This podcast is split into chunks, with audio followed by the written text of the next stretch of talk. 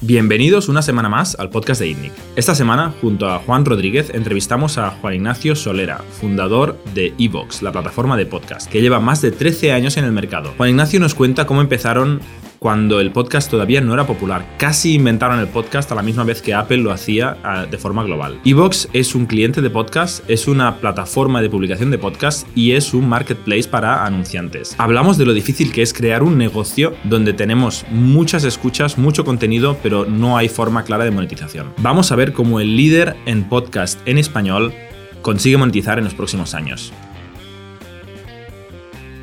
Este episodio es posible gracias a todos vosotros, que nos escribís, compartís los episodios, sois miembros del club privado de ITNIC y nos dais vuestro apoyo. Muchas gracias por escuchar y por favor, seguid recomendándonos y dándonos vuestro feedback. Y este episodio también es posible gracias a nuestro otro sponsor, Factorial. Factorial es la solución de gestión de personas para todas las empresas pequeñas y medianas alrededor de todo el mundo. Si en tu empresa todavía no es Factorial, no dudes en consultar nuestra página web factorialhr.es. Conseguiréis automatizar procesos de gestión de personas, exponer datos que os permitirán tomar mejores decisiones y hacer más felices a todos vuestros empleados y equipo de recursos humanos. Factorialhr.es, muchas gracias por patrocinarnos. Muchísimas gracias a todos vosotros y a Factorial por patrocinar este episodio y os dejamos con Juan Ignacio. Bienvenidos a Startup Inside Stories de ITNIC, un podcast donde hablamos de startups, negocio y tecnología. Bienvenidos al podcast de ITNIC. Esta semana estamos con Juan Ignacio Solera. Bienvenido, Juan. Hola, ¿qué tal? Encantado. Y tenemos a Juan Rodríguez. ¿Qué tal, Juan? Hola, ¿qué tal, Jordi? Un habitual del Encantado. podcast. Eh, Juan Ignacio es fundador y CEO de Evox. Un... Fundador. El CEO ahora es Emilio Moreno, desde hace tres años y medio por ahí, ex CEO también de Softonic y vinculado a Grupo Intercom, que es los que en su día no, nos incubaron, ¿no? Hace ya 12 años, ¿no? Perfecto. Escucharemos la, la historia de Evox con más profundidad. Eh, antes comentabas que, que tú eres una persona técnica y que el negocio te ha venido con el tiempo, ¿no? Que no eres un emprendedor de toda la vida. Explicabas cuando te preguntaba cómo, cómo presentarte. Cuéntanos, de, de dónde sales un poquito? Bueno, yo hice físicas de, de formación, ciencias físicas, eh, eh, y siempre he trabajado en el ámbito de la ingeniería en fábricas. ¿no?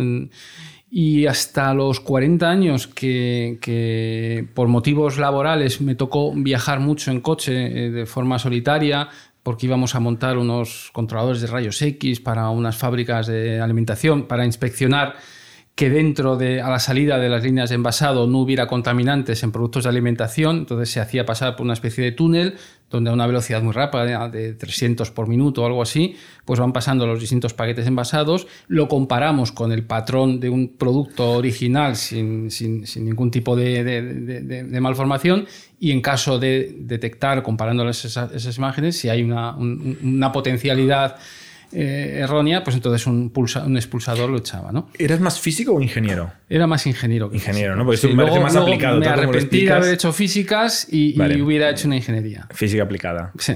Vale. Y decías un viaje en coche. Me Y entonces me esto. tocaba viajar tanto para las distintas fábricas donde teníamos esto, porque era, éramos la primera empresa en España que hacía, fabricaba este tipo de, de- de equipos de rayos X. Y, y, bueno, pues me tocaba ir a una a otra fábricas en Logroño, no sé qué, y, me aburría yendo por los monegros, intentando un martes a las 12 de la mañana, pues vas un poco yendo a la radio, pero ya no hay nada que te interese, puedes ponerte música y estaba bien, pero llega un momento en que digo, "Jo, si es que yo quisiera aprovechar el tiempo que me vayan contando cosas de historia, que biografías, etcétera, que es mi pasión, ¿no? Y no había. Entonces, en aquel momento estamos hablando de- del 2008, ¿eh? A 2007-2008, ¿eh? Y no, había, al iPhone, no, había, nada. casetes de historia. No Eh, me consta. ¿no? O sea, a lo mejor tú podías hacer una grabación casera, ya había en la Deep Internet, se grababan y se compartían programas de radio nocturnos tipo La Rosa de los Vientos, eh, que se hacían de madrugada y ya había foros donde, donde la gente subía para facilitar el acceso a un programa chulo de ese ámbito de la historia, por ejemplo, o, o- o relatos de, de, de Alés, de Radio Nacional, etcétera. Pero estaba todo Era bueno, casi sin forma, ¿no? pirateando Era la casi radio. pirateando la radio, correcto. En el afán de compartir, ¿eh? No, la palabra pirata quizá pueda sonar muy, muy brusca, ¿no? Y, pero ya estaban los Nokia en aquel momento y, ya sí reproducían MP3. Entonces dije, bueno, pues si ya es un MP3 que lo usamos todos para ir oyendo música a, a la carta, pues oye, si ese MP3 en lugar de ser de música es de mm, alguien que lee una cosa chula o de, o, de, o de estos programas de radio a la carta, pues ya me vale porque me permite aprovechar ese tiempo mientras voy solo en la carretera, ¿no? Y esa es la que en el fondo me llevó a montar Ivos porque como origen de una necesidad, no lo que comentaba antes, no producto de que yo tuviera una mente emprendedora y, de estos que tú ves a gente que dices, no, yo tengo que montar algo y está continuamente dándole vueltas hasta que consigue montar algo, ¿no? Esto es tu descubrimiento del podcast, ¿no? Este es mi descubrimiento Porque... de cubrir una necesidad. Pero Evox no se inventa el podcast. Evox no se Pero yo en aquel momento... O sea, te lo inventas a la vez que Apple, efectivamente, digamos, ¿no? Correcto. La, se le atribuye nuevamente el, la invención a, a iTunes, sí. que genera una categoría de podcast Sí. donde hay MP3 Sí. eh, de cosas, Sí. ¿no? Eh, un poquito a radio a la carta. Correcto. un poquito lo que, lo que viene a ser. Había muy poquitos y de deportes y noticias y Eh, cosas así muy... Luego nos hemos ido poniendo más creativos, como este podcast, que seguramente no, no hubiera sido un programa de radio hace, hace 15 años, ¿no? Y o sea, tú descubres el podcast a la vez que Apple se inventa el Mm, podcast. Bueno, ellos, antes, yo descubrí esa necesidad y luego le puse nombre. Luego ya mirando un poco por internet me apareció que, oye, esto ya tiene nombre, se llama podcast y existe una aplicación en Apple que se llama iTunes donde te puedes sincronizar, pero claro, con conceptos era complicado, tenías que sin- sincronizarte con un RSS, te lo cargabas, o sea, no era tan fácil como, como actualmente. ¿Y ¿no? por qué no acabas, o sea, por qué no te compras un iPod y ya? Y te, y te bajes los podcasts que hay ahí. Porque la y- oferta que había en aquel momento y encima en español era prácticamente nula. Entonces dije, oye, pues eh, crear un ecosistema donde, donde sí haya una oferta chula, multitemática y principalmente en castellano, pues Vale. bueno, me parece chulo y viendo que, que, que es cierto que ya todos íbamos con el Nokia en la mano, en el bolsillo y que potencialmente todos teníamos la oportunidad de ir reproduciendo esa nueva radio a la carta desde, desde, el, desde el bolsillo, ¿no? ¿Y tú ahí ves una solución a un problema personal o ves un negocio? Veo una solución a un problema personal. O sea, no hay euros aquí. No hay, ¿eh? No hay euros. No, no hay euros todavía. Pero, claro, una vez que dije "Mm, esto me molaría, digo, pues la siguiente es a ver cómo lo montamos. Entonces, claro, ahí ya sí. Todo empieza- cuesta euros. Todo cuesta euros, efectivamente. Aunque la primera idea no era el cómo conseguirlos, porque, bueno, pff, pero, pero sí el- el- esa potencialidad. Y entonces, de una manera tan peregrina, porque, porque es que estaba absolutamente desconectado del mundo ni ¿Esto de qué la emprendeduría. ¿eh? ¿Qué año fue esto? 2008. 2008. O 2008. sea, es justo cuando estaban haciendo los smartphones. Justo, justo, un pelín, ¿No? un pelín antes. Un pelín antes, pero casi, casi. Hay, hay muchas veces cuando vienen a hacer pitch emprendedores aquí los jueves eh, que pitchean ideas y la pregunta es ¿por qué ahora? ¿no? O sea, ¿qué ha pasado en el mundo que justifique que este negocio se cree ahora? O sea, claramente la ola que hace que, que, que nazca Evox es la invención del proto smartphone y que eventualmente Sí. será el, el smartphone. ¿no? Internet en el bolsillo, capacidad de reproducir ficheros MP3 Absolutamente. en el bolsillo, etc. Esa sensación de, ya te digo, incluso antes del, de- del- del smartphone, la sensación de que con Nokia ya me valía para poder reproducir ese MP3 a la carta en el bolsillo. Es un caso de uso que siempre ha estado ahí, ¿no? Porque mm, históricamente, o sea, quiero decir, desde que hay radio, poder escuchar un programa de radio, escuchar cualquier otra cosa en, tu, en un cassette o en cualquier cosa. Yo recuerdo cuando era pequeño que había cassettes de Félix Rodríguez de la Fuente que hablaba sobre la naturaleza y te los ponías para hacerte el viaje más ameno y tal, ¿no? Es un caso de uso Sí, sí. que ahora con la tecnología de Nokia tú ves que lo puedes, eh, lo puedes llevar a cabo. eh, pero que haya un caso de uso y que ahora la tecnología lo permita no quiere decir que se pueda monetizar, ¿no? Claro, y de hecho yo sin tener, bueno, de forma tan peregrina que estaba tan desconectado de lo que era la secuencia, ni tan siquiera conocía las tres Fs, ni se me ocurrió ir a... ni- Fa- Family, Friends and Full. Family. Friends and Football. Entonces me fui a mi banco de cabecera a decirles, oye, yo quiero dinero para montar esto. Fui, o sea, O sea, el, así. el- el señor físico asalariado que se dedica a ingeniero, Correcto. que tiene su sueldo y sus ahorros y tal, les cuenta que quiere crear una empresa. Eso. ¿Dejando Para- tu trabajo o a, a la a vez la Esto, es a la vez, Vale, ¿no? a la vez, a la vez. Incluso con momentos que yo, durante un periodo hasta que ya, de forma también peregrina, en la puerta del colegio de mis hijos, hablando con un, con un padre de otros hijos, y, y él me dijo, oye, pues si esto, lo tuyo va de Internet, yo trabajo, que él monta redes de, de Internet, de, de- de PCs y tal, de, de ofimática, pues yo doy servicio a, a una gente, Intercom, que, que incuban proyectos de, de Internet. Pues oye, yo te presento, vas allí y les cuentas. Y de esta manera les llamé, les contacté, les dije esto, les cayó, les caímos- nos caímos bien y ¿Esto, me dieron... ¿Esto fue después de hablar con el banco o antes? Después? Esto fue después de la negativa del banco que Era- me dijeron que qué estoy, dijo que que no. qué estoy hablando. O sea, Esto no ha cambiado, ¿eh? Esto, esto es un clásico. esto es Todo un lo clásico. demás ha cambiado mucho. O sea, el ecos- el- el- lo perdido que está Sí, una sí. persona que ni es emprendedor, una persona que piensa que puede hacer un negocio de tecnología, de internet, de eh, hace 15 años y hoy esto ha cambiado mucho, ¿no? Sí. Hay, hay mucho más yo conocimiento, creo, yo hay creo que redes sí. de O sea, yo ahora mismo lo comento un poco sintiendo vergüenza de la no, no, no había este ecosistema. o sea, No, yo creo que no lo había. O sea, en parte me esculpo diciendo, oye, no te preocupes que en aquel momento era distinto. O sea, ahora mismo digo, madre de Dios, ¿cómo se me ocurrió ser tan pipiolo de hacer eso? Pero yo creo que hoy día, efectivamente. Pero el banco te contesta exactamente lo mismo. Sí, sí. También me lo creo.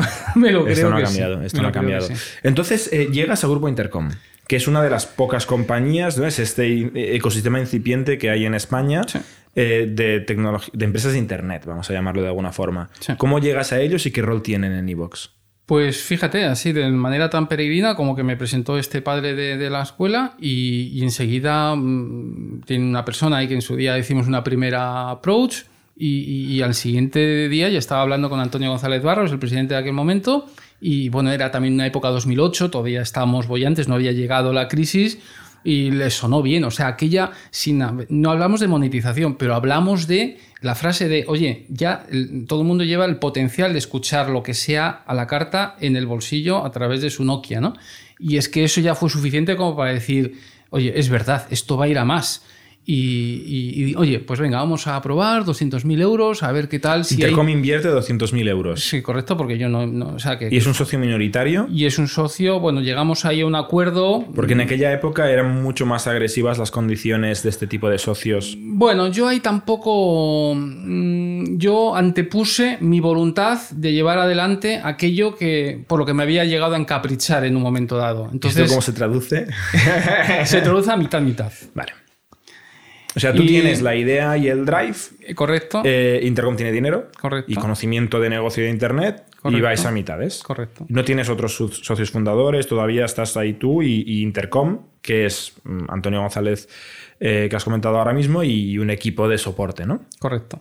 ¿Qué más hace Intercom aparte de una transferencia de, de capital? Bueno, ellos, eh, como incubadora, pues teníamos toda la parte de, de- de- de servicios compartidos, pues me te- los tenía delegados, es decir, toda la parte de accounting, toda la parte de, servicio legal, bla, bla. entonces solo nos teníamos que centrar a lo que realmente a mí me apetecía y me molaba, que era ah, conceptualizar el, el- el- el este. Entonces, ¿Tú sabías Sí. programar?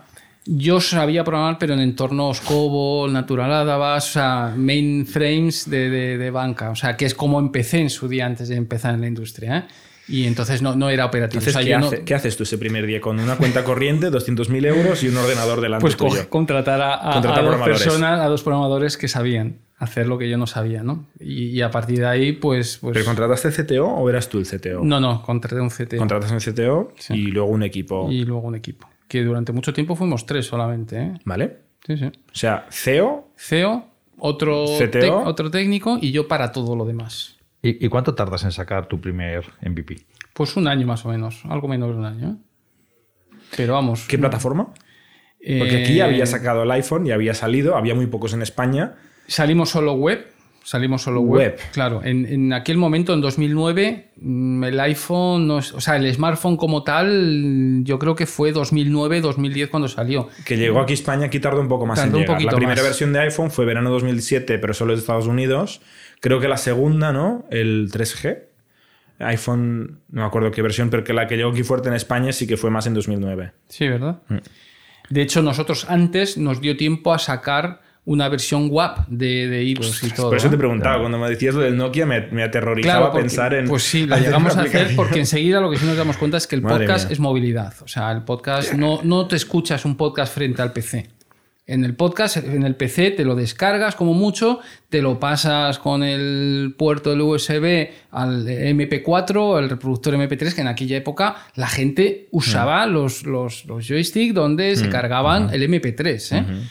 Y, y entonces, bueno, pero enseguida nos dimos cuenta, oye, vamos a intentar facilitarlo. Hicimos una versión WAP que duró nada. un- enseguida ya vimos que, que ya se empezaba a implantar el smartphone como tal y, y migramos, ¿no? Y una aplicación web, eh, para abrirla desde el Nokia o similar, y desde ahí descargarse los episodios localmente en el teléfono.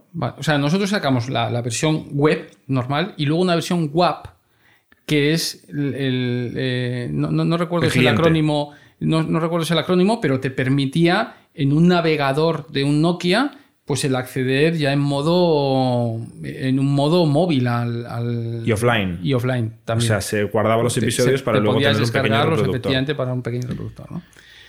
y, y, sí lo que pasa es que, qué competencia había en aquel momento obviamente había iTunes y iPods y iPhones que tenían que se inventaron el podcast eh, y en estos dispositivos que comentas tú Realmente no había, no había más. No, había, manera de escuchar un podcast. al menos en español, desde luego, nunca ha habido una oferta más que, o sea, ahí la hegemonía la tenía totalmente quien conocía el podcast, porque es que en aquel momento tú preguntabas si ibas a las radios, les querías, porque yo quería involucrarlas a la radio para que vieran que fuera un canal que no pensaran que le estuviéramos robando el contenido, sino que de alguna manera queríamos hacerles partícipes de, una manera de distribución. Necesitabas generar contenido. Necesitas generar contenido, ¿no? Claro, claro. Y necesitamos también ese contenido, ¿no? Y, en España, desde luego, en español no había más. Y a nivel internacional, pues iTunes ha sido siempre, hasta hace unos años, el, que, el que desde luego siempre ha estado ahí y era la referencia. ¿Qué fue más difícil al principio, generar contenido o generar usuarios? Pues hemos tenido que hacer las dos cosas a la vez. O sea, yo me he llegado a ir a, revistas como muy interesante y muy historia a decirles, oye, dame, vamos a, a, llegar a un acuerdo en el cual yo invierto en locución, en locutores, para locutar artículos tuyos y generar contenido en temáticas que no había por defecto en, aquel momento, ¿no? Ahora hay mogollón de podcast de historia, pero en aquel momento no había tanto, ¿no? Tienes que pagar. Estamos hablando de podcast, pero solo he pensado, explícanos qué es iVox. Porque es evidente que es algo de podcast, pero para que quede claro a la audiencia que, habrá poca, pero que no conozca iVox, cuéntanos qué es iVox. Realmente hablamos de podcast, pero nosotros mm, el, el enfoque que hacemos con iVox es de un approach de audio en general. ¿Vale? No, no tiene por qué ser el, podcast originariamente es, eh, tiene un recorrido más, la gente piensa más en cuatro frikis en su casa grabando casi como estamos haciéndolo nosotros. Frikis. de temáticas especialmente en aquel momento en los inicios era o tecnología o videojuegos, no había más, no había más porque era muy friki todo. Y, entonces, claro, para intentar hacerlo más de propósito general, pues teníamos que ir abriendo otras categorías más abiertas y, es lo que tú dices, ¿no? Buena apreciación que no había ni audiencia ni contenido. Entonces, todo es lo que intentábamos buscar partners a los cuales eh, se animaran a dar este salto. Ahora eh, todo el mundo está en hype en podcast y todo el mundo quiere hacer podcast. No es lo mismo que hace 12 años cuando ni el Tato quería, quería, quería sobre bien, volviendo a eso, no tienes contenido, pero para generar contenido lo tienes que comprar, algo así. Bueno, y no tienes usuarios, pero para generar usuarios lo tienes que dar gratis. ¿Es así? Correcto. ¿Esto cómo, cómo se equilibra ese, esto? Ese es el drama de, de, de, cuando tú estás macheando un cliente y una oferta con un producto que es virtualmente gratis, como siempre ha sido la radio, ¿no? Porque si tú haces la traducción a podcast es como radio a la carta, pero bueno, y la radio es gratis, con lo cual ese, problema no lo tiene idealista cuando tú estás macheando a alguien que quiere vender un inmueble y otro que lo quiere comprar y el intercambio, el producto intercambiable es algo que vale varios centenares de miles. En, el podcast no, y ese es el verdadero drama, ¿no? que en el fondo pues es un drama casi del que tiene que vivir los medios de comunicación, que es a base de que haya un tercero que pague la fiesta, que es las marcas, a base de tú generar una audiencia pero que por eso hemos estado, como hemos estado 12 años. ¿Qué significa? ¿Cómo habéis estado? Cuéntanos. Bueno, pues, pues afortunadamente, que era por el cual Grupo Intercom, al acabarse esa primera inyección, vio que, bueno, que es la manera en la que ellos incubaban siempre, ¿no? Oye, hacemos una primera prueba piloto y vemos a ver cómo tracciona con las condiciones de no invertir en publicidad para no engañarte a ti mismo pensando que eh, voy creciendo en métricas de audiencia, pero la estás pagando por otro lado, ¿no? Sino que de forma orgánica ver si hay tracción o no. Y veíamos año tras año que, que efectivamente la hay. Lo que no había era un, crecimiento exponencial porque, porque, bueno, porque porque es que el audio no es tan viral como, como otro tipo de formatos, otro tipo de contenidos, ¿no? Cuando tú a ti te No lo ha sido hasta hace poco, ¿no? Digamos que ahora sí que ha explotado Ahora, de una forma que no había explotado en 2009 Correcto, 10. ahora gracias a la entrada de nuevos players eh, muy potentes y con, mucho, y con muchos usuarios, tipo Spotify, por ejemplo, pues claro, ha popularizado un concepto que hasta ahora no lo teníamos, ¿no? Por tanto, nosotros en ese sentido, genial, porque ahora ya, siempre lo digo, mi madre ya sabe a qué me dedico porque, porque, porque ahora ya se ha La popularizado. mía y todo el todavía no sabe lo que me dedico yo. No, la mía tampoco. O sea que enhorabuena a tu madre. Cosas con ordenadores. Con los ordenadores, ¿no? Pero, Y- ay, no, te iba a preguntar, eh, esta monetización al principio, que es por publicidad, ¿no? Eh, Sí, pero ¿Conseguir ha- realmente monetizar tardó en, llegar, ¿eh? O sea, allí hemos sido realmente un saco sin fondo. Pero bueno, en ese sentido, Grupo Intercom sí ha sido un, un socio. Ha ido metiendo más dinero. Ha tenido que ir financiando- Claro, claro, claro. Ha sido un socio envidiable para mí en el sentido en que, oye, pues ya llegará. Es decir, lo importante es que si tú vas eh, creciendo de una forma robusta, pues en, en cualquier startup en Internet es entendible que, que ya encontrarás las formas de monetizar siempre y cuando eh, lo- los fundamentos sean, sean correctos, ¿no? Y, y aparentemente lo eran. Y, y- y- y, bueno, pues no hemos, la verdad es que no hemos tenido problema eh, para ir De caja. de caja a la hora de ir Pero Intercom se ha convertido en un socio mayoritario importante entonces. Si Sí, sí, empezáis mitad claro, mitad y va metiendo claro. Sí, dinero, sí, sí, sí. la álgebra va en una dirección y no Es- vuelve, es- ¿no? es- Está claro, está claro. Y luego habéis levantado también capital riesgo eh, con otros fondos. ¿Cu- correcto. ¿Cuánto ha levantado iVox? Mm, en, en toda la historia, bastante bas- menos de lo que, que quizá nos hubiera gustado a fecha de hoy. ¿no? Ahora, en la situación en la que vemos cómo está el sector, nos hubiera gustado eh, haber levantado, haberle metido más músculo al, Vale. al- al negocio antes, ¿no? Pero antes te das cuenta que la gente sí le empezaba a sonar el podcast, pero todavía no llegaba, y ahora ya que suena, ahora ya quizá asusta por el nivel de, de competencia que hay, ¿no? Entonces, bueno, pues es cierto que, que- que si lo hubiéramos hecho antes, pues nos hubiera ido bien, pero menos de 5 millones, ¿eh? En todo Menos de este- 5 millones, ¿con en todo este año. ¿eh? Pues con ha estado, han estado varios, la Caixa Capital Risk, ¿Vale? eh, ahora tenemos. mm, madre, no me iba a salir. Venture Sur, ¿Vale? Sur Ventures con nosotros.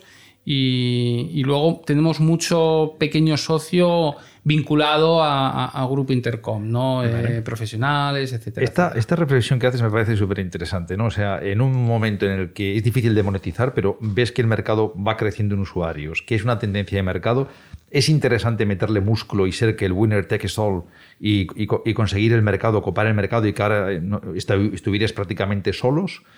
O vas metiendo dinero poco a poco, palmando dinero, pero metiendo poco a poco, y te encuentras ahora en una situación de mercado en la que hay mucha competencia y está súper fragmentado. ¿no? Volviendo la vista atrás, ¿cambiarías la estrategia? Sí, sí, sí. sí. ¿Serías más agresivo Hubiera sido más agresivo. antes de que el mercado Sí. O sea, crecer antes que el mercado al final, ¿no? Porque lo que estamos viendo es que el podcast ha crecido progresivamente y ha pegado un acelerón bestia. Y claro, cuando ha pegado el acelerón bestia, todo el mundo se ha dado cuenta y está saliendo competencia debajo de las piedras, ¿no? Correcto. Entiendo que es un poco. Aparte de los dos grandes, Apple y Spotify, está saliendo Bueno, está otra. Amazon también con Audible, está, o sea, es que Pero luego más- Gu- Google Podcast también. Y hay más. re- O Google, es que.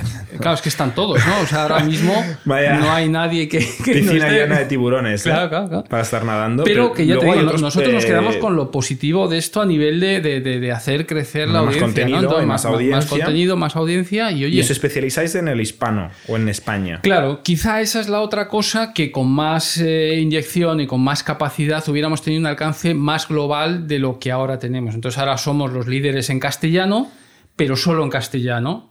Entonces, bueno, ¿Qué pues significa ser los líderes en castellano? eh, bueno, pues somos los líderes en, en, en podcast, en podcast de castellano. Como En- reproductor. Como reproductor o como sitio de. de- de- Más que Apple. Bueno, como estas cifras son un tanto oscuras, no tenemos la forma de saber realmente cuánta gente escucha podcast en Apple. Pero yo, para podcast en español y en España, eh, desde luego que sí. Estáis arriba. Y en España y en, y en O sea, si nosotros miramos, antes hablamos, ¿no? Nuestro Anchor FM, que nos diga las estadísticas de reproductores, Sí. Evox tendría que estar muy arriba. En media, en media sí, para un podcast en concreto, no. ¿Qué pasa? Que si No, tú... quizá nosotros somos una audiencia más técnica que el podcast más generalista Podría y quizás ser, son más early adopters de otras tecnologías. Efectivamente. Hay mucha Mm, puede diferencia ser, en ese ser. sentido. Por ejemplo, una categoría más de, de- de tecnología normalmente se escucha más en, en Apple porque es de, de- de- de siempre han estado ahí, ¿no? Pero en media, en media te aseguro que... ¿Cuáles son que- vuestras categorías líderes? Las, las de iVoox. La- las nuestras, eh, lo que más consume la gente son principalmente dos verticales, el de misterio y lo que se llama ahora true crime, sucesos y recreación a modo de ficción de, de- de- de- de- de no- de sucesos un poco macabros o lo que sea, ¿no? Muy De- español todo esto, ¿no? El caso y todo. Sí, me sí, sí, entronca sí. con la historia de. Glo- Globalmente también, también es muy fuerte esta categoría. Sí, ¿eh? sí, yo también. Pero... En Estados Unidos, hace dos o tres años, surgió el serial este, que fue el que destapó toda esta vorágine, que intentaron recrear un caso de hace 15 años que lo habían dado por cerrado y que sin haber llegado a una conclusión. Y, y bueno, pues la, la recreación de todo ello, entrevistando morbo, a los. el morbo mucho. gusta, mucho. Pues esa categoría funciona muy bien, con la del misterio, pues sobre la sábana santa, sobre cosas y tal, pero siempre con una componente de divulgación, es decir, no, no, no, aunque sean temas que en un momento dado, con todo el respeto, pero que alguien los puede considerar como menores en el sentido de, "Pf, oye, son conspiranoicos y tal, bueno, es una conspiranoica desarrollada, una conspiranoica que, que si te interesa ese tema, la verdad es que, como todo el podcast en general, como formato, es, tiene una componente divulgativa. Es decir, no, a diferencia de un vídeo que te puedes pasar horas viendo cosas simplemente por puro entretenimiento y por pasar las horas, en el podcast no. En el podcast siempre tienes que tener una, un interés por cierto aprendizaje, aunque sea de una temática mm, de las raras, como podríamos decir, ¿no? Y luego otro que también interesa mucho es todo relacionado con el bienestar, temas healthy, eh, meditación, autoconocimiento, etcétera, ¿no? Entonces, esas subáreas son bastante potentes, ¿no?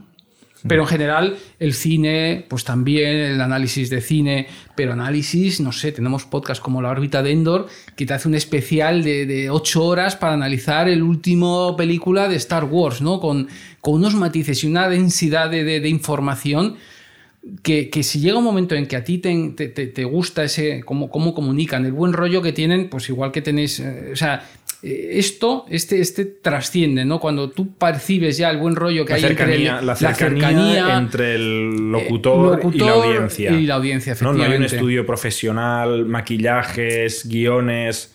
eh, La diferencia básicamente también es que eh, eh, como tú hablas de un tema que realmente te interesa, claro, el nivel de profundidad de las entrevistas es muchísimo más a la que estás Mm. acostumbrado, te especializas especializas mucho más. más. En la radio, pues es... Yo ahora me toca entrevistar a uno que viene a contarme no Sí, sé qué, un emprendimiento que ha hecho, pero al siguiente pues ya es uno que me va a tocar un tema de salud y de bienestar, no sé qué. Y al fin y al cabo no entras en detalle porque claro, sus públicos tienen que estar pensando que quién es el que está detrás del receptor. Ah. Desde la ancianita de 70 años hasta un chico más joven, con lo cual al final ni para unos ni para otros. Por eso nosotros estamos convencidos que, que el podcast como tal, o el audio a la carta, no ya podcast, porque lo pensamos en estos frikis y tal, sino el audio a la carta es, el, es lo ¿Puedes que ha venido a quedarse. ¿no? para que la audiencia se haga una idea de cuántos usuarios, cuántos podcasts al mes la gente se descarga, cuánta temática tenéis, etcétera? Bueno, ya es lo que comento. Nosotros servimos unos 60 millones de, de- de escuchas al mes, más o menos. y ¿Estos tenemos, son downloads o escuchas? Eh, mm, lo en nos- nuestro caso coinciden. O sea, nosotros si tú haces una descarga en iVoox y no se termina escuchando, nosotros eso no lo contabilizamos. Vale, o sea, son escuchas. son escuchas. A diferencia de iTunes, por ejemplo, que existe la opción, y muchos podcasts, lo de eh, la opción de aut- descargar automáticamente con la actualización del podcast. Correcto. Que eso. Que quizá no lo escuchas. Bueno, no, quizá no. Nuestros cálculos internos nos dicen que son empíricos, ¿eh? no, no podemos eh, más que son estadísticos. El 75% de esas descargas automáticas no se traducen en escuchas. Coincide con mi patrón de uso. Sí, Yo me ¿verdad? descargo muchos podcasts para no quederme sin podcast. Correcto. Y luego no te da la vida. Y luego no te da la escucho vida. el que me apetece. Correcto. Y muchos los borro. Correcto. Cuando me quedo sin storage en el iPhone, Claro. borro cuatro podcasts que hace mucho que no escucho. Sí, sí. Bueno. es un fenómeno. Bueno, pues ese patrón es, es, la, es una de las 75 tristezas es mucho, ¿eh? y realidades Es mucha la de- diferencia. Mm. de- del, de- del podcast como tal, ¿no? 60 millones de escuchas. ¿Cuántos usuarios únicos? Cinco. 5 millones eh, diarios, mensuales. No, mensuales, mensuales. 5 mouse, ¿no? 5 Cinco mouse. millones de, de monthly active users. Eh, ¿Qué ingresos genera para iVoox estos 5 millones de usuarios activos únicos? No, esa cantidad no la podemos decir, pero eh, lo que sí es cierto que nosotros iniciamos con un modelo puramente publicitario y ahora tenemos un mix del 60-40, 60 eh, publicitario y 40 con modelos de freemium de los podcasters a la hora de publicar. ¿vale? Publicar en Ivo siempre ha sido gratuito, eh, tanto en transferencia como en alojamiento. Pero es cierto que tenemos algunas funcionalidades, pues poder programar la hora en la que el episodio se publica. Es decir, tú lo puedes estar subiendo ahora, pero no quieres que se publique hasta esta noche a las 10. Bueno, pues eh, esas funcionalidades son, son, son freemium y las tienes que pagar, ¿no? Entonces ahí tenemos sí programas de tanto de publicación como de visibilidad para conseguir notoriedad de tu podcast y que, y que, te, lo, y que te lo posicionemos. ¿Al principio que era? ¿Todo ingresos publicitarios? Todo, al principio todo era publicidad, ¿no? ¿Qué tipo de gente publicita? Eh, ¿A quiénes ibais? ¿Cómo ibais? Vale, eh, nosotros no hemos tenido nunca, porque durante muchos años, si llevamos 12, pues unos 7, hemos ido 3, que eran los dos técnicos y yo. Y ahí no teníamos capacidad ni conocimientos para ir a vender publicidad. Enseguida, luego, a partir del quinto o sexto año, empezamos a conectarnos con distintas redes publicitarias y ahora tenemos una, nos enganchamos a distintas, sobre todo publicidad programática, y luego trabajamos con una agencia que, es una exclusivista nuestra que intenta eh, vendernos como soporte en agencias de medios. ¿no? Entonces, eh, ¿Esta publicidad es un banner en la app? ¿Es una esta locución antes del podcast? Tenemos dos tipos de publicidad. Una que es la de cobertura, que es la, un pre-roll de audio acompañado con un banner sincronizado, de manera que a la vez que te está saliendo esos 20 segundos, tienes un banner que te invita al call to action y poder clicar y, expandir más el detalle de la información. Y la otra es más de, de que es otra iniciativa que hemos empezado a finales del año pasado, que es son menciones y es el branded content que decimos que son integraciones por parte del podcaster dentro de su propio podcast. O sea, lo lee el... Lo lee, mm, idealmente lo integra y lo... O le da el mm, play. ¿Le da el no, no, no, no, no, lo integra. O sea, es, es, leído, si quieres decirlo, es leído por el propio podcaster. ¿Vale? De manera que, bueno, que queda más integrado dentro de la...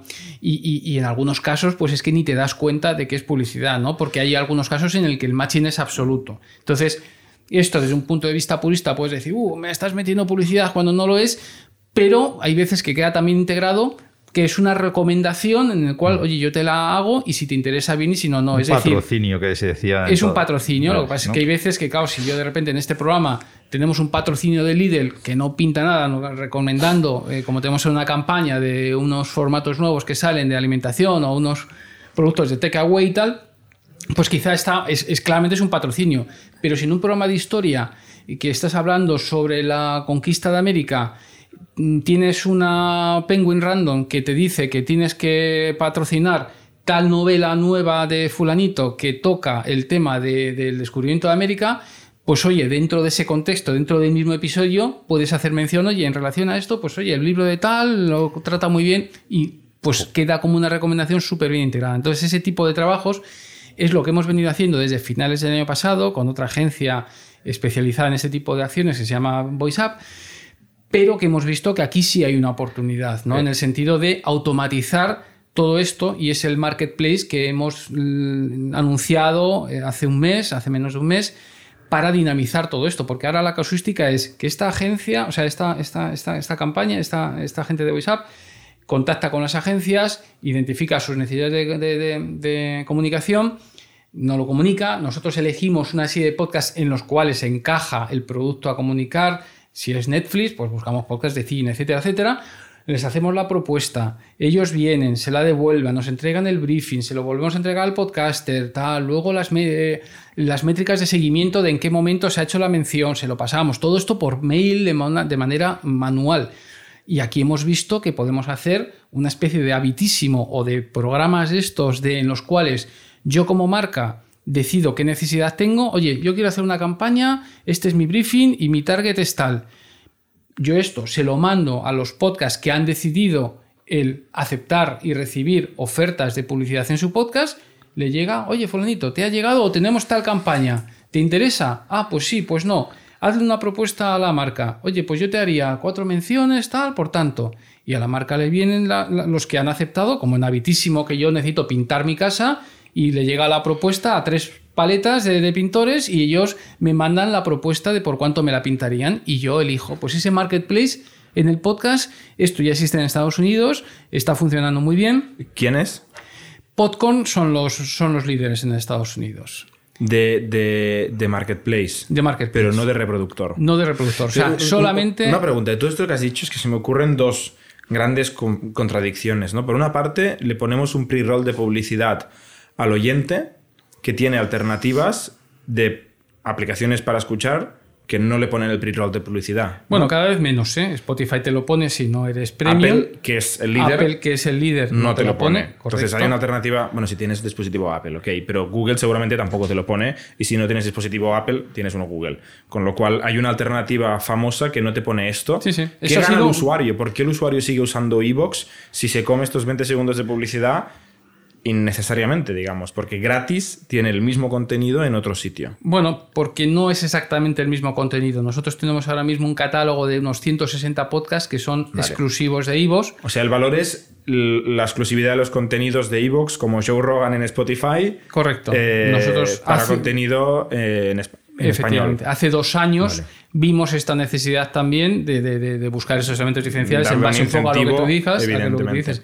Entonces trabajamos con una serie de podcasts que son algunos muy líderes, como, como Días Extraños de Santiago Camacho, que es un- el, el líder en, la temática esta del misterio, que está con nosotros. Entonces, pues sí, efectivamente no te queda otra, pero a cambio, bueno, pues Santiago Camacho eh, vive del podcast. Entonces, bueno, pues esto a él le compensa de alguna manera. Tirando ¿no? de este hilo, si, el, con- si, el- si la razón para usar Evox es un contenido exclusivo en Evox, si yo soy un usuario de podcast que estoy en Apple o Google, no sé ni que existe este contenido porque es exclusivo de Evox, ¿no? ¿Cómo me explicas este valor? ¿Cómo descubro este podcast si estoy atrapado Bueno, en otra plataforma sin anuncios, por ejemplo? porque nosotros enviamos, hacemos un pre-roll automático con el 20% de cada uno de los episodios de estos podcasts originales en Ivos. De manera que de forma orgánica, estos podcasts que están exclusivos con nosotros pueden seguir creciendo en el resto de plataformas. Entonces tú, sin saber que está este programa de Días Extraños de Santiago Camacho, pero por lo que sea, has hecho una búsqueda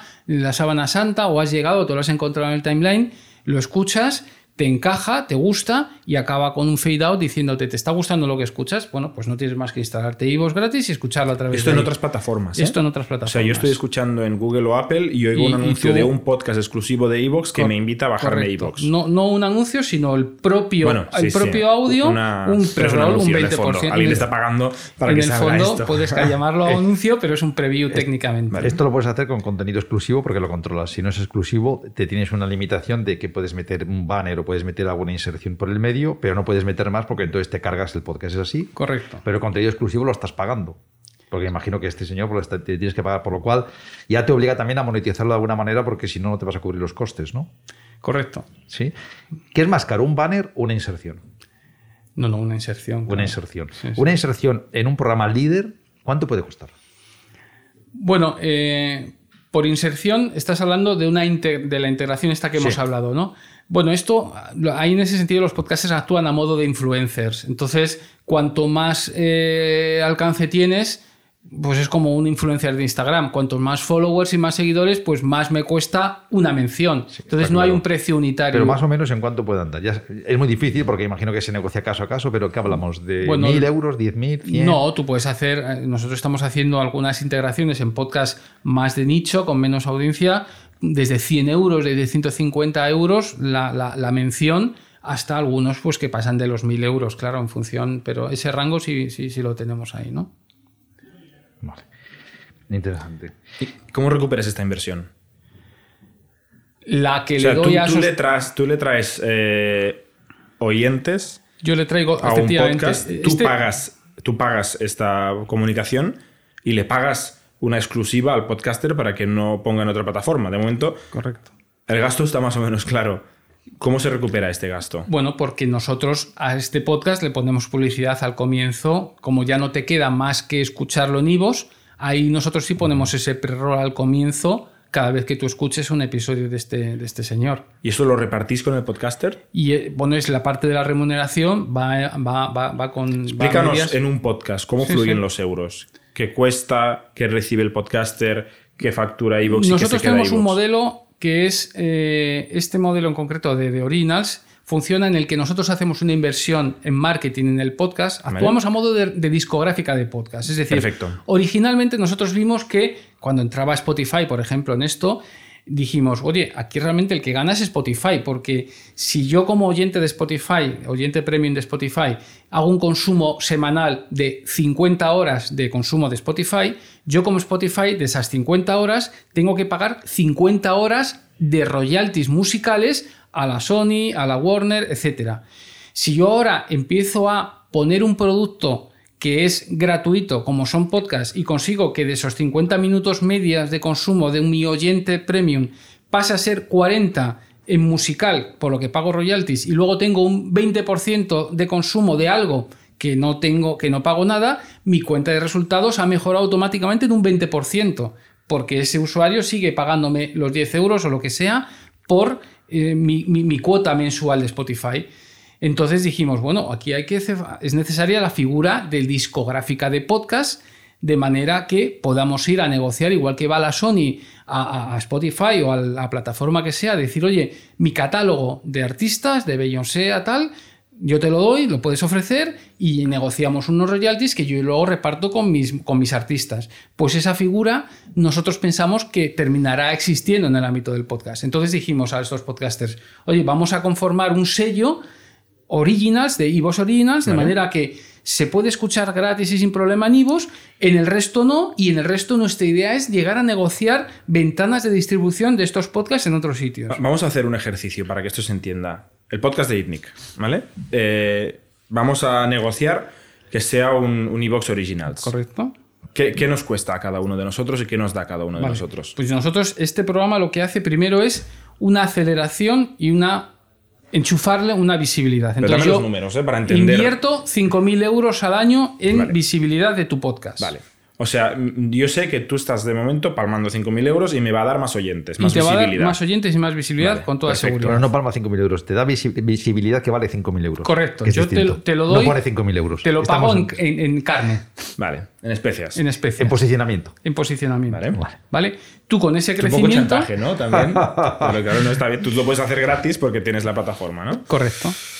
Pero Vale. me convences de que vale 5.000 euros. Yo te convenzo que te, te digo qué tipo de acciones vamos a hacer, la galería, push notifications a podcast, a suscriptores Vale. de podcast similares. Bueno, es un paquete con cara y ojos que es por lo que nosotros lo estamos vendiendo, ¿no? Entonces tú consigues crecer y yo lo que te digo es, oye, yo te voy a llevar gente a tu podcast. Si tú eres bueno y consigues el nivel de retención que nosotros demandamos, que es del 25%, ¿Esto qué significa? ¿Esto qué significa? De que cada mil suscriptores que tú tengas, 25 te hayan escuchado al menos un episodio al mes. Que si te das cuenta es la inversa del 75% que nosotros sabemos que son Vale. descargas sin escuchas. Nosotros estamos tan seguros de esa cifra que decimos, oye, con que alcances este 25%, yo ya te garantizo dos eu- 200 euros al mes, solo independientemente del número de escuchas que hayas tenido, Vale. solo por la fidelidad y el engagement que tú me estás demostrando con Vale. tu producto a, a tu, audi- a tu Vale. audiencia. Porque Y no hay un mínimo. O sea, no pueden ser mínimo. 100. Bueno, tú ya lo prefiltras. No será un podcast demasiado. O sea, sí, aquí nosotros ya tenemos una audiencia. Si estuviéramos empezando, también sería igual. Sí, si, Serían yo- si 5.000 nosotros euros. vemos, si nosotros vemos que, que el podcast tiene potencial, Vale. apostamos con él. 200 euros. de, eh, de suelo mínimo garantizado y a partir de ahí un escalado en función de las escuchas, porque ¿y- y puede cómo ir escala? creciendo. ¿Cómo escala? Bueno, pues va del 25 al 30%, sube a 250 eh, y, y- y llega un momento en el que una vez que consigues 5.000 suscriptores activos, ya lo que hacemos es ¿Estos son repartimos... 5.000 suscriptores escuchando mensualmente? Sí, Vale. sí. Y entonces ya a partir de ese momento ya repartimos la mitad de la publicidad que nosotros hemos podido sacar, eh, hemos podido poner al comienzo de tu episodio. ¿Y en qué momento se convierte en rentable para Evox un podcast en este acuerdo? Bueno, eh, en cuanto a nivel de... No, nosotros tenemos podcasts en los que claramente perdemos a, en, en media nos compensa, pero es como cuando tú incubas bastantes negocios. Pues hay algunos en los que pierdes, otros en los que ganas y en media mm, estamos comidos por servidos. ¿eh? O sea, esto como tal no es un modelo de negocio, pero sí es algo que a nosotros nos permite construir un ecosistema que nos permite el abrir opciones, como puede ser el poder llegar a ser a conformar una, una, una discográfica de podcast, como puede ser el conseguir una mejor publicidad en este marketplace que hemos vendido porque que, estamos haciendo porque nosotros somos los únicos que podemos integrar y meter publicidad dentro de estos 160 exclusivos, etcétera. Entonces, eh, como tal, nosotros no, no, no, no, es la idea, no es ganar dinero de, de, esto directamente, ¿no?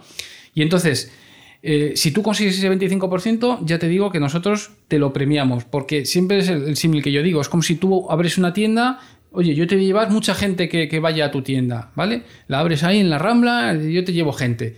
Claro, el que luego termine comprándote esa gente depende del producto que tú vendes. Si luego tú me vas a poner mm, cositas de todo a 100, pues a lo mejor toda esta gente que yo te he mandado no te compra y, bueno, es una decepción para ti y para mí. Entonces, pero si tu producto es bueno y consigues esa recurrencia, y ahí seguimos, ¿no? Y, y la mitad más o menos de los actuales 160 orinas cumplen, llegan a ese 25% y la otra mitad más o menos no. ¿Vale? O sea, ese 25 está muy bien pensado. ¿O están en camino de salir? Bueno, no. Eh, hay algunos que claramente mm, ya ves que por mucho más tiempo que podamos estar no, no, no, no tiene pinta de que lo dejar de pagar los 200 euros al mes?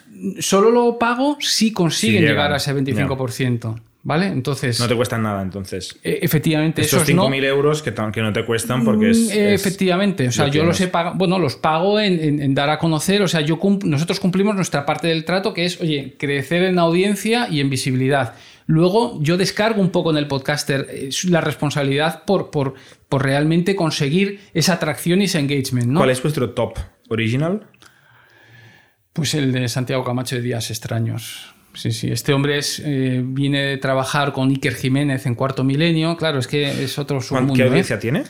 Pues está a lo mejor del orden de 100.000 eh, escuchas, escuchas por, por episodio.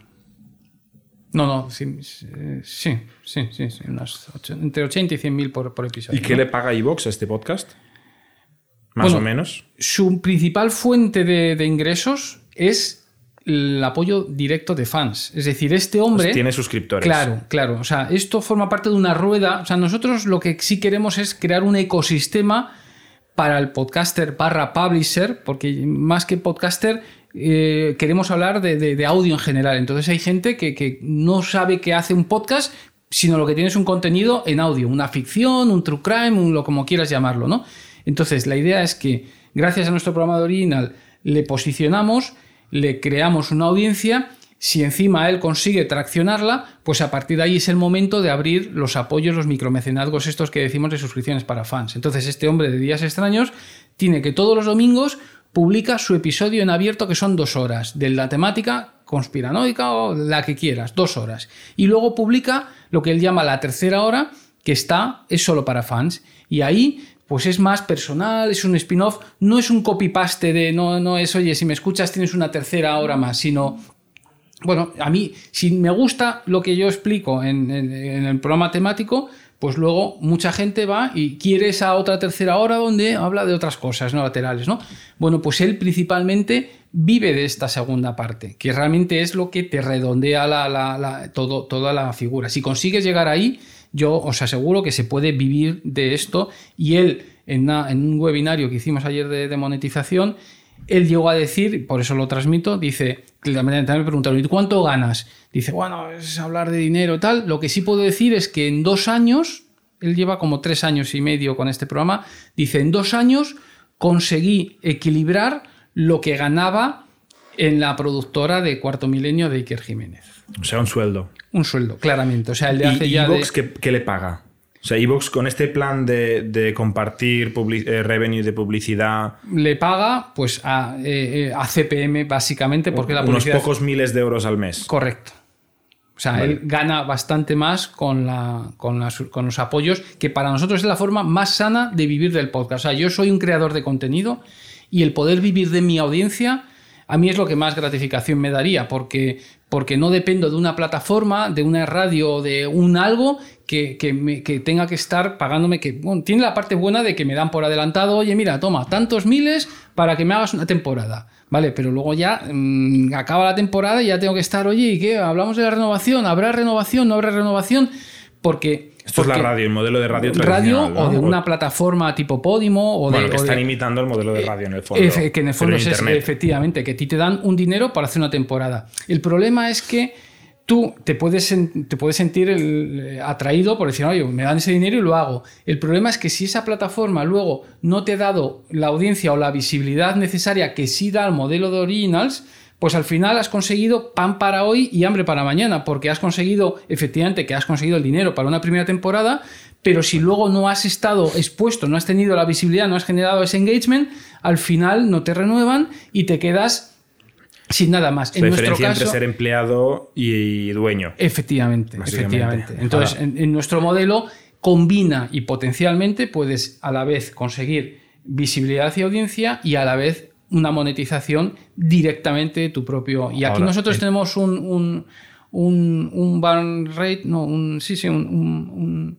un- porcentaje de descontratación de menos del 5%, un 4%, un churn ¿no? de, de- de- de descontratación. Es decir, que, que esta gente lleva ya, por ejemplo, este caso de día, o en general, el modelo de suscripciones de fans eh, es. eh, o sea, es que no- no- Funciona. funciona, funciona. Llevamos ya tres años y medio y ningún mes ha tenido más descontrataciones que contrataciones netas al, al- al sistema. Es decir, Ahora, un que- podcaster de este nivel tiene mucha fuerza, ¿no? En un momento determinado dice, mira, me voy a otro sitio. y- Bueno, y- sí, y- lo que pasa es que es cierto que, que- que, bueno, que nosotros ya tenemos todos los, los accesos y las pasarelas de pago y lo- los datos bancarios de, de toda esta gente. Es decir, no es fácil. eh, tú O sea, sabes lo que su es. Patreon. Somos su Patreon, entonces, efectivamente, que él- él- eh, son sus, sus son, es su gente, es su audiencia y su apoyo. Pero migrarte a la otra plataforma no es tan fácil porque tienes que conseguir que esa persona se dé de baja de, de- y vuelva a meter la O sea, tarjeta tú no en eres otro un publisher sitio. ¿no? que tienes un, unos- un contrato de X años con este, con este podcaster y, y tal, está atado contigo, como puede ser en la música, ¿no? Sino que aquí vas renovando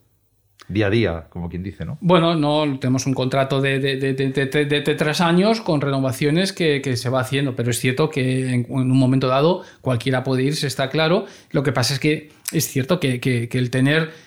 eh, esto puede actuar como un poco de, de freno en el sentido de, de- de locking, en el sentido en que, bueno, pues que, oye, yo puedo decir a toda mi gente, oye, tenéis que hacer lo mismo y veniros a esta otra plataforma y... Quiero decirte que estáis en un modelo en la que por un lado hay gente muy grande que está entrando Apple, Google, etcétera, que están por un lado, y por otro lado están los podcasters, que los importantes, que tienen, ellos son la, que la audiencia, porque son las personalidades, que son los que mueven, y vosotros estáis en medio, ¿no? Hmm. ¿Dónde ves este negocio en tres años, en cinco años? ¿Hacia dónde va a ir? Bueno, nosotros queremos que terminara con un modelo tipo, tipo eh, como las televisiones, o sea, de, tres, cuatro plataformas y, cada uno con sus originales intentando el, hacer una oferta lo suficientemente atractiva como para que a nivel de prescripción, que es la otra cosa que nos obsesiona, como de profundidad de catálogo, pues, pues, pues seamos relevantes para, para la audiencia. Pero está claro que el modelo original del podcast, en el cual yo publicaba mi podcast y a través del RSS lo difundía y, y pierdo el control del mismo, en el cual que hay hasta 50 agregadores distintos, porque estamos hablando aquí de los más importantes, pero está Overcast, está Cast, el Podcast Addict, hay 50. Esto no escala si tu objetivo No es negocio. conseguir Esto no hay- una monetización. no ¿eh? O sea, no nos equivoquemos. ¿eh? Puede ser muy. Oye, nosotros seguimos permitiendo ese modelo para los más puristas o para el que quiera, no, no, oye, yo, oye, tú podrás seguir haciendo esto, pero queremos también dar una posibilidad, ser una posibilidad para quien quiera algo más, ¿no? ¿Quién va a ser el Netflix de este negocio? Bueno, Evox 1 y el resto pues están ahí peleándose Evox entre quiere ser el Spotify. Evox quiere ser el filming, ¿no? Porque estáis, has dicho que estáis of- orientados a la comunidad de habla española. Mm, sí, o o sea, sea, es más el, el filming sí, de la ah, industria. Podría- podríamos decirlo. Entonces la de pregunta es quién es el Netflix. ¿No? El- ¿Cuál es el global? ¿O, o tú crees que Evox va a reinventarse para tener Bueno, a nosotros nos una lucha en gustaría el mundo poder, poder seguir optando a ello y, y dar ese salto a la, a la internacionalización que nunca hemos llegado, más allá de la latina y, y- y USA latina. No estáis en lengua inglesa, ¿no? Mm, Estamos, pero no tenemos audiencia relevante. Es decir, nosotros parseamos también podcast de la BBC y de, de- de- de cualquier podcast, lo vas a poder encontrar en España, pero no tenemos gente que nos use como, como plataforma de referencia para escuchar contenido en, en otros idiomas, ¿no? Entonces, esa es la realidad. Está claro que hay otras plataformas que ya sí tienen esa componente universal, pero en los medios el tema idiomático y sobre todo en audio es muy relevante. ¿eh? O sea, igual que, que en vídeo puedes tener con las transcripciones debajo, puedes, aunque no conozcas un idioma, te puedes trampear. Es mucho más difícil escuchar esto, un idioma. Claro, o sea, que si no, eres dominas. nativo, un programa de una hora, en- si no, no, lo no dominas, te enteras. olvídate, puedes escuchar Cierto. capsulitas. De hecho, lo cual yo creo que ahora mismo tú tendrás el dato que eres más friki en esto que yo, Gracias. pero Netflix tendrá un porcentaje enorme de producción en lengua extranjera, igual más que en inglés, ¿no? Es lo que más crece. Lo que más está- crece Está produciendo y- y en mucho más contenido nuevo, mucho fuera de Estados Unidos que en Estados Unidos. O sea, que incluso ellos que están en un modelo que es también visual, global, etcétera, es es, lo mismo. Es, Netflix es es global, global. y al final tienes en noruego, en, en, en No, en España hay producciones en buenísimas España, de Netflix etcétera, ¿no? O sea que eh, que se ven mucho en España y luego se ven en todo el resto del mundo. Sí, sí, no, es, es un, es un modelo interesante, es una comparativa interesante. ¿eh? O sea, al final, eh, Evox es un reproductor de, de escucha de podcast que necesita captar usuario final, ¿no? Gente que escucha contenido eh, de audio.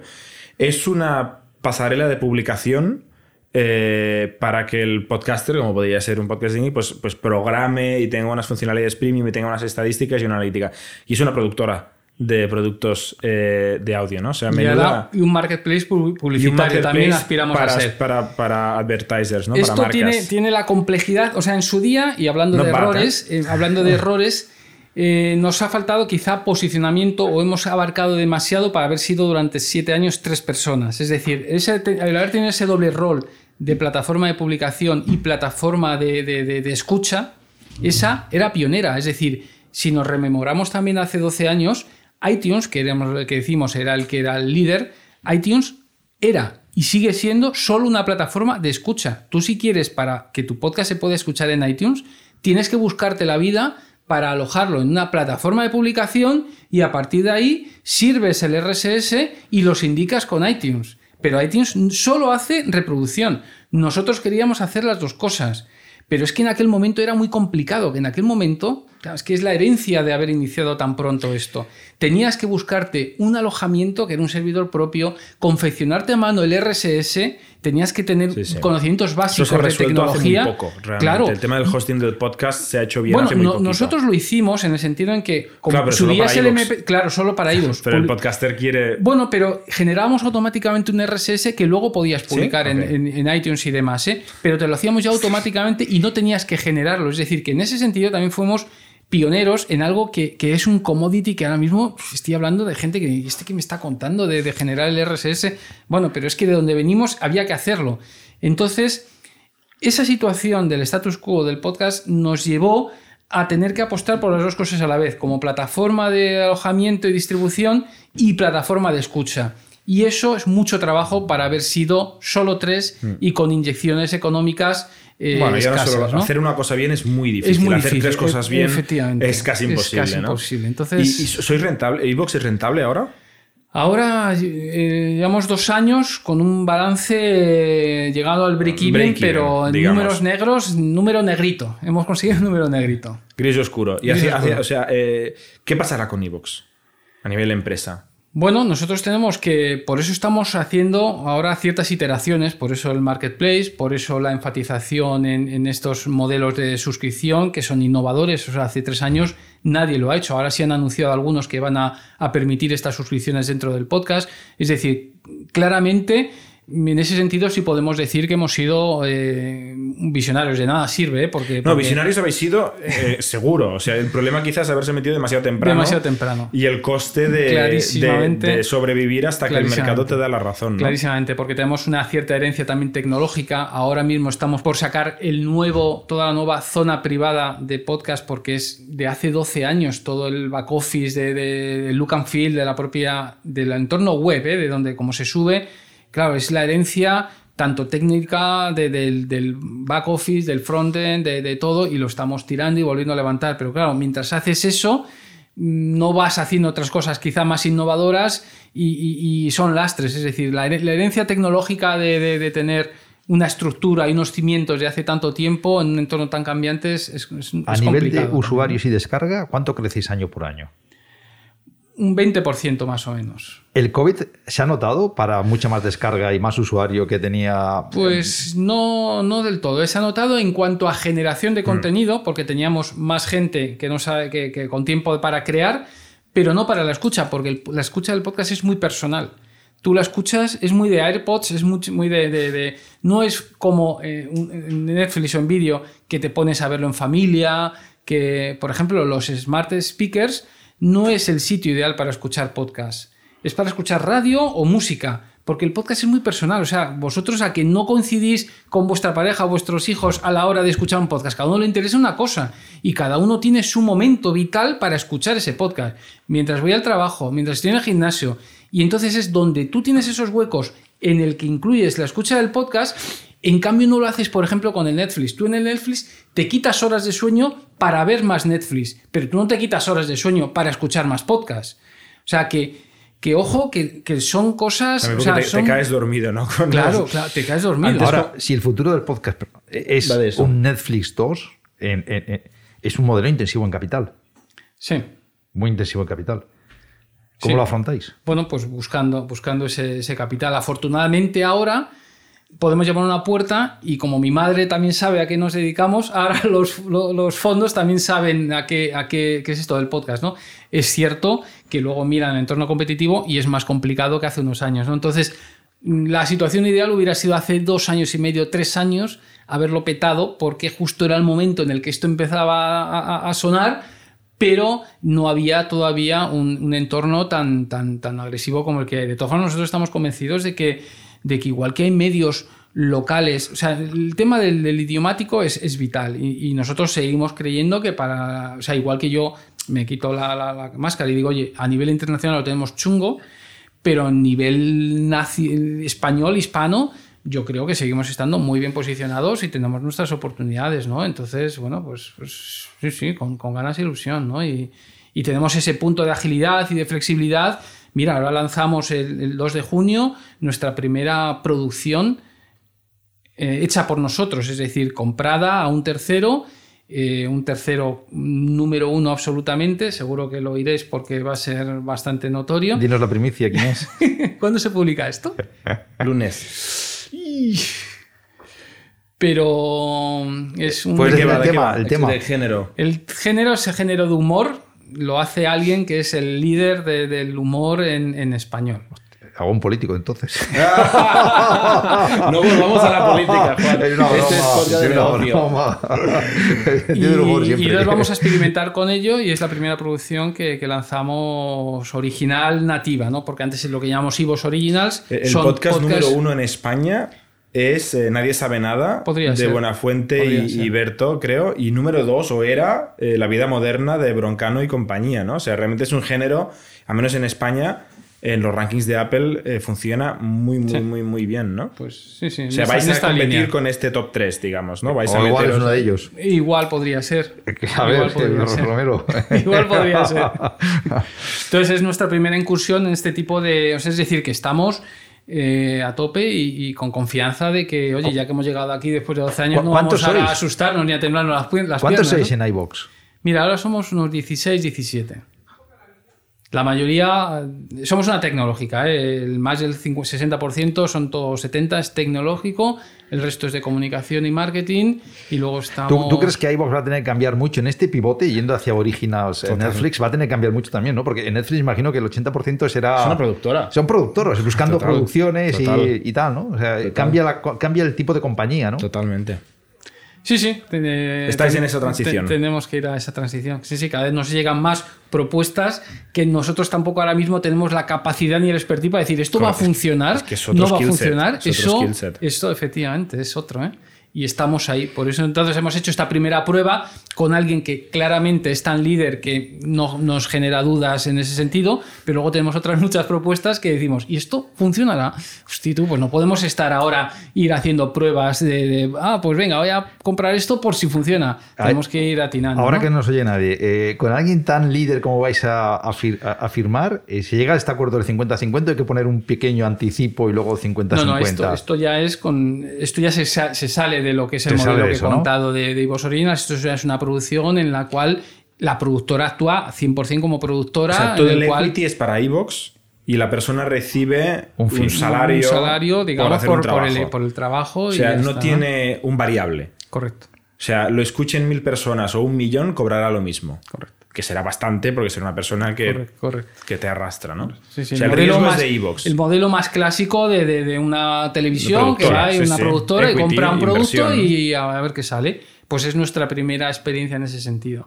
Pero vamos, con esto quiero decir que, que- que es hacia donde va- vemos que también va el, y, que, y que queremos jugar también, ¿no? Entonces, bueno. Es- es- o sea, es- hay- no quiero decir contradicciones, pero hay tantas eh, dualidades en este mundo, ¿no? Porque por una parte, el modelo de Netflix de el equity, el inversor, el activo es para la compañía.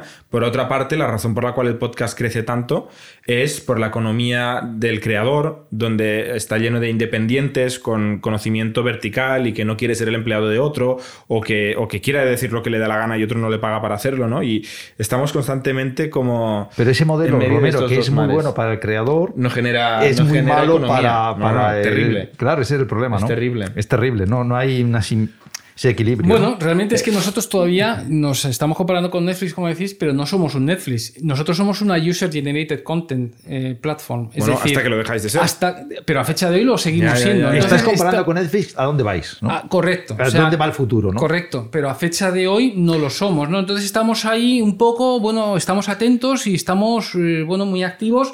Queremos estar. Y entonces es cierto que a lo mejor nos volvemos a ver dentro de un año y me decís, oye, pero es que lo que me dijiste hace un año no ha sido exactamente este roadmap, no es el Lo que habéis seguido. es- es- también explica por qué Netflix es una de las grandes empresas, ¿no? Porque ha sido capaz de visualizar eso tanto tiempo atrás y de ver ese modelo hacia adelante. De hecho, que es lo incluso que- cuando la tecnología no estaba lista, ¿no? Igual. Totalmente. O sea, empieza con la coña de los DVDs porque el Correcto. streaming no estaba listo, pero ya querían hacerlo del Pero streaming. tienes la Eso- visión final a dónde es vas el a llegar, mismo, ¿eh? Es el mismo ejemplo de, de quiero hacer esto y tengo que aguantar y aguantar y inventarme. En el Pasa que cuando llega la tecnología, qué rápido. Correcto. Este correcto. es el- la ola, la ola duele cuando llega, ¿no? Sí. Que bueno, que es lo que ha salido también en la conversación, ¿eh? O sea, un poco el símil es cuando yo sentí que el Nokia lo llevábamos ya todos en el bolsillo y te reproducía MP3. Ya. Mm. A partir de ahí, esa es- fue un poco la visión, pero es cierto y también lo he reconocido que me hubiera gustado haber inyectado más haber pillado la ola más- pillado más arriba más de arriba, la ola. Correcto. Y, y, em, para cerrar, eh, recomiéndanos algún podcast. ya que te dedicas a esto y nosotros estamos ofreciendo un podcast a la audiencia. Alguno de humor que pueda estar ¿Cómo se, cómo se llama este podcast que, que no podemos decir quién hace? Que vais a anunciar en breve. No, porque cada vez- El nombre de lata. El nombre de lata. No, el, el nombre yo creo que con el solo el nombre no, no te diría nada. Porque Pues venga. es- todo pasa se llama. Todo pasa. Todo pasa. O sea, recomiendas Todo pasa, disponible cuando? Todo pasa a partir del 2 de junio. En exclusiva en iVoox. Correcto. Mucha suerte. Pues que vaya muy bien, que vaya Muchas muy bien la gracias. publicación. Muchas gracias por compartir la historia de iVoox. Pues- Y con todos vosotros, gracias por escucharnos y nos vemos la semana que viene. Somos un ecosistema de startups tech de Barcelona, creadores de Camalún, Kipu y Factorial, entre otras. Ofrecemos más de 5.000 metros cuadrados de coworking a startups y organizamos eventos diarios para discutir negocio y tecnología hasta la saciedad. Desde ITNIC Fund invertimos en equipos con capacidad de construir grandes productos y negocios. ¡Te esperamos!